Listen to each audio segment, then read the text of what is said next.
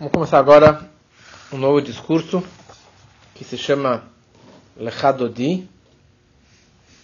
Vamos para o meu amado. É um discurso do Rebbe anterior. Está totalmente ligado sobre todo o conceito do casamento. Estamos na página 298. Nesse discurso a gente vai ver toda a ideia do casamento e do relacionamento entre homem e mulher, que hoje em dia os casamentos estão em crise cada vez maior, o número dos divórcios.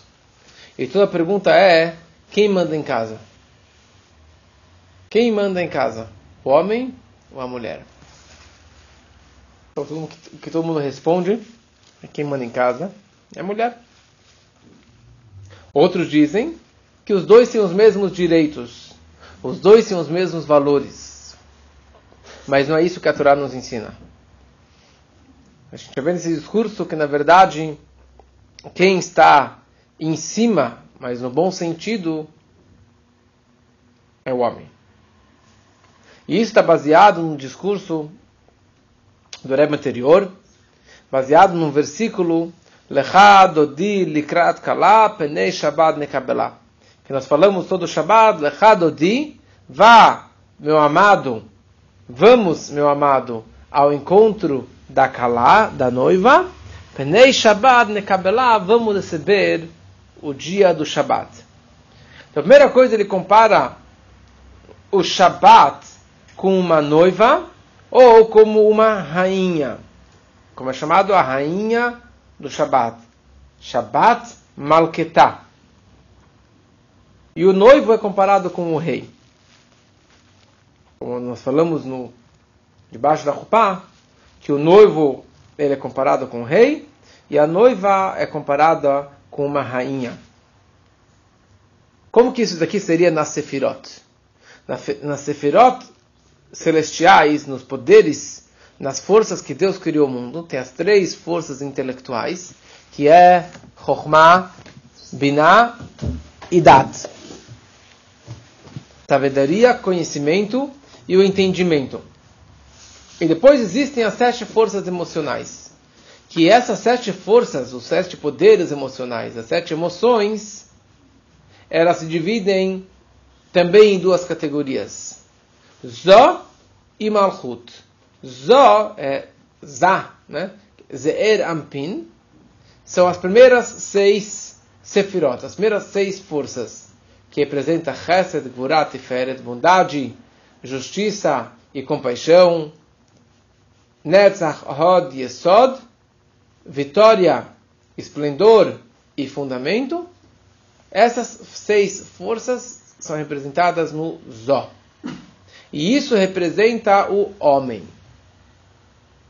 Como está explicado também que o, a Seferá de Yesod representa o órgão genital masculino, o Yesod, que ele está saindo das, outras, das forças anteriores. E Malchut representa realeza, reinado, que isso representa a mulher. Então, na ordem das, seis, das, das sete sefirot, você tem as seis por cima, Zó, que representa o homem por cima, e depois a última representa a força de Malchut, a realeza, que é chamado de rainha. E a questão é a seguinte: o Zohar escreve que um rei sem rainha não é nem rei nem grande. Para que ele seja rei, ele precisa ter uma rainha. O homem sem mulher também não é nem rei nem gente grande. Ele tem que ter uma mulher. E essa união do homem com a mulher, do marido com a esposa, do rei com a rainha, é a junção das seis sefirot superiores com a última que é Malchut. E isso junta o Zó com Malchut, se junta, se forma o Zun. Yehud Zun. A união de Zun. Zó com Nukvá, com Nekevá, com feminino. O masculino com o feminino é a união de Zun. E na hora que eles se juntam, isso volta a ser como que era antes da criação da Eva no paraíso. Como que quando está explicado nos livros que quando Deus criou Adão, Adão ele nasceu com os dois sexos. Adão ele nasceu como se fosse gêmeos, siameses, irmãos siameses, grudados um no outro. De um lado macho, de outro lado fêmea.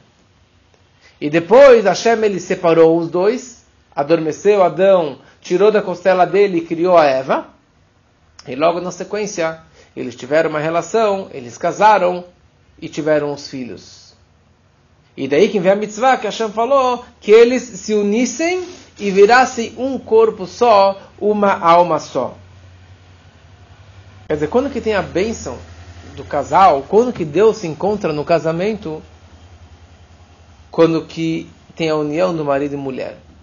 Quando eles permitem que Hashem se encontre entre eles, quando eles acreditam em Hashem, Aí que vem a brachá de Deus. Quando eles se casaram, aí que isso atrai a maior bênção divina. Então, voltando para o conceito do Shabat, da mesma forma que o Shabat tem, deve ser recebido com alegria, pois o Shabat é a fonte de todas as brachot, de todas as bênçãos, tanto bênçãos celestiais como bênçãos terrestres. Então você tem que se preparar para o Shabat.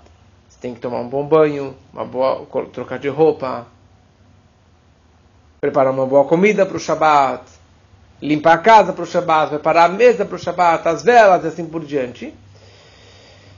E no momento que você se preparou para o Shabat, todos os dias da próxima semana são abençoadas, abençoados a partir do Shabat, graças ao Shabat. Então, da mesma forma que você se prepara para a rainha do Shabat, exatamente assim devemos receber uma noiva com alegria. Uma das grandes mitzvot é você, lesameach, hatam vekalad, você alegrar a noiva. Por quê? Porque na hora que você alegra a noiva, essa é a força, é a fonte de todas as bênçãos superiores. Isso significa Shabbat nekabelá. Venha, meu amado, noivo, vá à direção da noiva e vamos receber o Shabat. E nós falamos aqui na noite do Shabat, no Kabbalat Shabat. Essa reza foi feita para um, Shlomo Al-Kabetz. E o Talmud escreve como que vários sábios se preparavam para receber o Shabat. Rabbi Hanina, ele colocava roupas belas para receber o Shabat.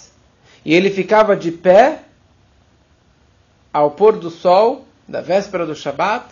Ele olhava para cima e ele falava: Venham e saiamos ao encontro da rainha do Shabat.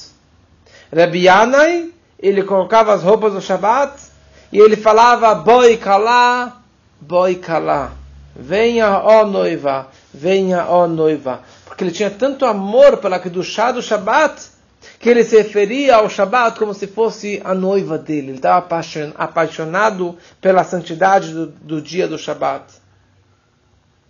E por isso, no Shabat, você deve acrescentar do mundano ao sagrado. Você deve melhorar em tudo no Shabat. Comida melhor, bebida melhor, roupa melhor, dormir melhor, descansar melhor, preparar a casa, preparar o quarto, tudo que você, as melhores roupas, as melhores louças, você tem que guardar para o dia do Shabat. Então Hashem, ele é o noivo, e o povo de Israel é a noiva. Então, por um lado a gente chama o Shabat de noiva, mas por outro lado, nós somos chamados de noiva. Que assim foi nosso casamento com Deus na hora do Monte Sinai, que Hashem casou com o povo de Israel, Hashem era o noivo, e o povo de Israel era a noiva. E tudo que teve no Monte Sinai tem no nosso casamento. Ou o nosso casamento é um reflexo, se espelha nos acontecimentos do Monte Sinai. No Monte Sinai tinha o noivo e a noiva. No Monte Sinai tinha Rupá, que é o Monte Sinai que foi erguido sobre nossa cabeça. No Monte Sinai tinha os testemunhas, que eram os céus e as terras. Os fiadores eram as crianças. O rabino, que era Moshe Rabbeinu. as tábuas, que eram a Ketubá, e bem nessa paraxá, a Torá descreve que ele quebrou as tábuas dessa forma, ele estava rasgando a Ketubá do nosso casamento com Deus. Existe então a honra do noivo e a honra da noiva. Qual que é a honra do noivo? Que nesse caso é Deus. A honra do noivo é o grande amor que Hashem tem pelo povo judeu. Como Hashem ele fala, amar Hashem. Eu amo vocês, disse Hashem. E a honra da noiva é o grande amor do povo judeu, do povo judeu por Deus. A minha alma aspira perante Hashem. Eu quero me conectar com Hashem. Eu tenho sede, vontade. Agora, como que você une os dois? São tão distantes. Hashem está nos céus, o homem está na terra. Como que você gera um casamento, uma união íntima, uma relação íntima entre o povo de Israel com Deus? Então, para isso, tiveram duas etapas. Uma primeira etapa foi uma ligação geral, superficial, uma ligação externa, para depois ter uma ligação mais íntima, mais profunda, mais duradoura. E é isso que ele vai desenvolver nesse discurso. Para haver uma ligação íntima entre homem e mulher, entre Deus e Hashem, entre o homem e a Torá, e tudo na vida, primeiro você tem que ter um quebra-gelo, você tem que ter uma, uma ligação mais externa, para depois se aprofundar na relação e ir mais, mais, mais a fundo. E aqui ele começa a falar o seguinte: qual foi a ligação geral entre Deus e o povo, entre o noivo e a noiva? É a, é a Rupá, o palo nupcial. Porque os dois estão debaixo do mesmo teto, do mesmo talit, da mesma Rupá, e eles estão se unindo. Ele consagra ela com a aliança, dá para ela a Ketubá, eles estão unidos, mas ainda eles estão lá, cada um com a sua roupa, cada um com as suas vestimentas, com os seus parâmetros. E essa é, a ideia, na verdade, do Badeken, que o noivo vai em direção da noiva para cobrir ela com o véu. Qual é a ideia de cobrir ela com o véu? Porque o noivo tem que ir em direção à noiva. Alguns casamentos ele vai até o quartinho da noiva e cobre ela com véu. Outros casamentos, que o noivo está na rupá e ele desce da rupá em direção à noiva e cobre ela com o véu. Mas de qualquer forma, ele está cobrindo ela com o véu. Qual é a ideia de cobrir o rosto dela? E aqui ele entra no conceito que é a base de um casamento. Para haver um casamento feliz, duradouro, precisamos entender duas palavras, que se chama Mashpia e Mekabel. Mashpia significa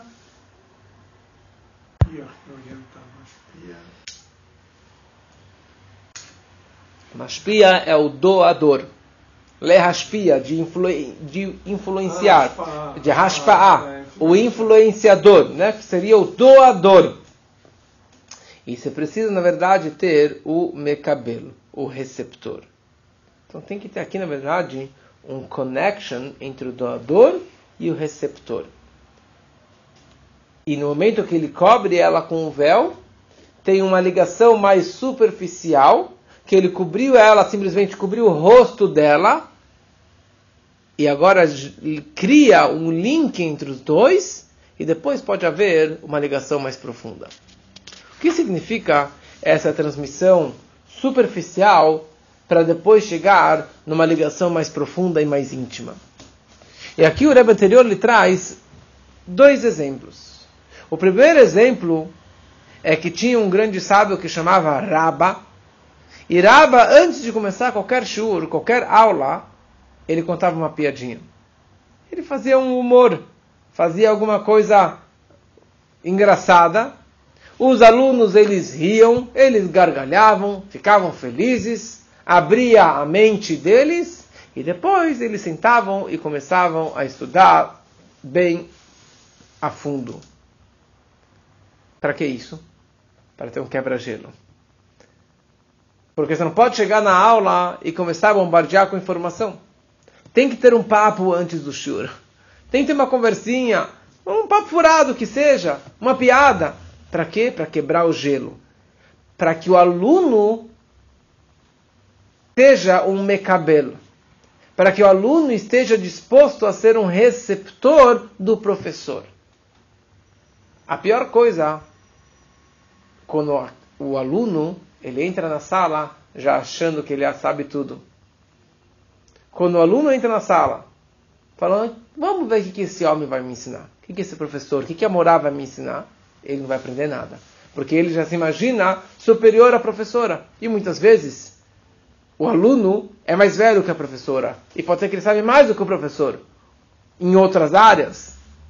Mas se ele não entra no shur, na aula, na faculdade, cabisbaixo, humilde, esquecendo o que, que ele já sabe, ele não vai conseguir absorver nada. Por quê? Porque ele não tem nada para absorver. O copo dele já está pleno, já está lotado, já está cheio de conteúdo, ou cheio de si mesmo. Para ele poder receber, ele tem que ter um bitur, tem que ter essa humildade, estar vazio. E essa é, é a ideia desse primeiro contato superficial, bobo, de uma piadinha que o professor pode contar, que ele quebra o gelo e daí o aluno ele abaixa a cabeça e ele está disposto para aprender do seu mestre. Porque para aprender Torá tem que ter reverência, tem que ter irachamaim, tem que ter medo, tem que ter respeito, tem que ter humildade. Mas como que você desenvolve isso aqui no seu aluno? Uma piadinha, uma brincadeira, com, com um jogo, com uma atividade, com uma piada, e depois você consegue realmente infiltrar na cabeça dele um, ou ter um connection mais profundo. Então essa é uma primeira ideia desse contato superficial para poder atingir um contato mais íntimo, mais profundo. Depois ele um segundo exemplo de um pai que quer brincar com seu bebê. O pai é bem alto. O bebê está lá no chão, não consegue nem ficar de pé. O que, que o pai ele faz? Principalmente se o pai é muito alto. Ele tem que se agachar, descer no chão, pegar a criança nas mãos e erguê-la na altura dos seus olhos. E daí ele fala, cucu, tchu tchu O que, que ele quer fazer? Ele quer trocar olhares com o seu bebê. E daí a criança abre aquele sorriso. Ai, pronto. E isso já deu aquele narres para o pai, pode ser para o avô também. É, isso gera uma alegria, um deleite para o pai que não tem, não tem igual. Indescritível. Mas antes dele ter essa troca de sorriso, de beijo, de abraço com o seu filho, com o seu neto, o que, que ele fez? Ele se agachou. Ele teve que descer de nível pegar a criança e erguê-la. Então, o fato que ele se agachou não vale nada. Não tem nenhuma influência. Mas é um primeiro contato. Para eu conseguir ter o contato com meu filho que está lá no chão engatinhando, eu preciso me agachar. E dessa forma eu consigo levar ele para cima e ter um connection íntimo com aquela criança. E ter uma ligação muito profunda. Mas se eu não me agachasse, se eu não tivesse essa disponibilidade, essa vontade de me sair do meu nível e descer no nível daquela criancinha e falar no idioma dela, eu nunca ia ter essa troca de amor com o meu filho. Então aqui nós vimos dois, dois exemplos dois ângulos dessa ideia de primeiro ter um connection superficial com uma pré-condição para você conseguir ter uma ligação mais profunda, mais íntima com o seu aluno ou com o seu filho. Assim também na tefilá, na hora da reza. Para você poder rezar de verdade, não adianta você chegar de boa na reza e querer captar todas as luzes e, e todo o connection com Deus.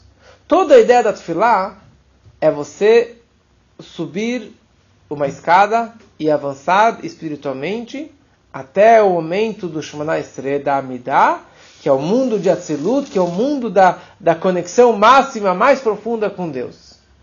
Mas para você poder chegar lá, você tem que ir batalhando. Enom dim palel, a pessoa só pode rezar se ela tem um pouquinho de humildade antes. Ele tem que ter uma pré-meditação, ele tem que se preparar, ele tem que se elevar de uma forma superficial até que ele consiga realmente atingir um nível muito elevado na união com Deus, na relação íntima com Deus. E essa que na verdade é a ideia do Lechado Di Likrat Kala Penei Shabbat Nekabela.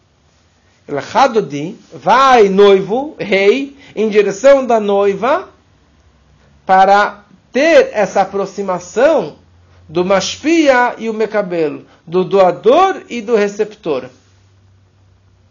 Na hora que ele foi em direção ao Shabat, você se preparou para o Shabat. Penei Shabat nekabelá. E que de penei? Panim é rosto. E pnim, ou bifnim, significa dentro. Pnim, pnimiut é o íntimo. É o dentro de nós. Você quer receber o íntimo? Você tem que estar ligado com o panim. Na hora que você tem uma ligação superficial, você consegue ter o panim, o pnei Shabbat, o íntimo do Shabbat de uma forma mais, uma conexão mais profunda. Kavalat Panim. Kavalat panim, ou receber os rostos, quer dizer, receber as pessoas, ou receber os rostos dos noivos. E essa é, é a ideia. O primeiro contato que os noivos vão ter, a primeira vez que eles vão estar se aproximando fisicamente, é na hora do Badeken, na hora que ele cobre ela com o véu. É interessante. Ele cobre ela. É um contato que eles estão tendo. Não tem nada íntimo ainda. Mas ele está cobrindo ainda o rosto dela. Eu entendo eh, minha interpretação, porque ele cobre o rosto, porque se o rosto representa o pnim, o íntimo dela, eu ainda estou cobrindo o seu íntimo. Ainda não temos uma relação íntima, profunda, só superficial, só estou te cobrindo com o véu. Que, aliás, isso vem também desde Moshe Rabbeinu. Ou tem a ideia que a Rivka cobriu o rosto a Rebeca, a matriarca Rebeca, quando ela encontrou a primeira vez com Yitzhak, ela cobriu o rosto. E Moshe Rabbeinu, quando ele desceu do Monte Sinai, pela segunda vez, o rosto dele tinha um brilho máximo, que ninguém conseguia aguentar ou enxergar o rosto de Moshe Rabbeinu. E por isso que Moshe usou um véu para cobrir esses raios de luzes que saíam do seu rosto. Na hora do Lechadodi, ele se aproxima dela. E depois, Penei Shabbat Nekablah. Você recebe o rosto do Shabbat, que dele se abençoa todos os próximos dias da semana. Quer dizer, tô, o noivo vai em direção à noiva, mas o propósito é para que tenha uma elevação espiritual. É que nem como está escrito, muito eu aprendi dos meus mestres. Eu aprendi muito mais dos meus colegas. Porque dos mestres você escuta um discurso, você aprendeu muita coisa. Mas quando você discute e desenvolve com seus colegas, você aprende muito mais. Mas de quem o mais eu aprendi? Dos meus alunos. Porque os alunos eles questionam, os alunos eles perguntam e eles discordam. E isso ajuda a desenvolver cada vez mais aquela teoria, aquele estudo, e você consegue chegar a níveis de conhecimento muito superiores ao que era antes. O que acontece? Na hora que a pessoa ela casa, por um lado, a gente fala que o homem é superior à mulher. No nível das firotas, assim que são as sefirotas, assim que nos atributos emocionais. O homem é, é e a mulher é Malchut. Mas a ideia é que o homem ele vai descer para o nível da mulher. Sim, ele está descendo de nível.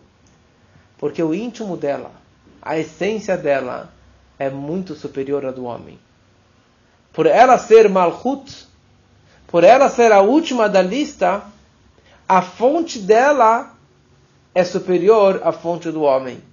ela está conectada com o nível de Keter, com o nível do íntimo da coroa. E como falamos, Eshet Chai Lateret Balá, o esplendor, o louvor da mulher é aquela que é a Teret, que é a coroa do seu marido. A verdadeira mulher que ela vira coroa do marido no bom sentido. Mas quem tem o poder e como de despertar, despertar isso dentro dela? É só o homem. Quando o homem ele desce e ele se conecta com ela de uma forma íntima e profunda, ele consegue desenvolver a essência dela. Ele consegue desenvolver a essência da Neshama dela, que é muito superior a ele. E assim, eles formam um casal perfeito. Eles conseguem ser abençoados com geração em geração, com bons filhos que vão seguir os caminhos de Torá e de Mitzvot. E como ele fala, em Salomão ele fala, Matzah Isha Matzah Tov. Aquele que encontrou uma mulher ele encontrou uma boa coisa, a fonte de todos os brachot para a vida dele. Então não é que o, que o judaísmo é machista, mas pelo contrário, você saber o papel do homem, o papel da mulher, a posição do homem, a posição da mulher, é isso que, que, que permite que tenha um casamento eterno com brachot para todas as próximas gerações.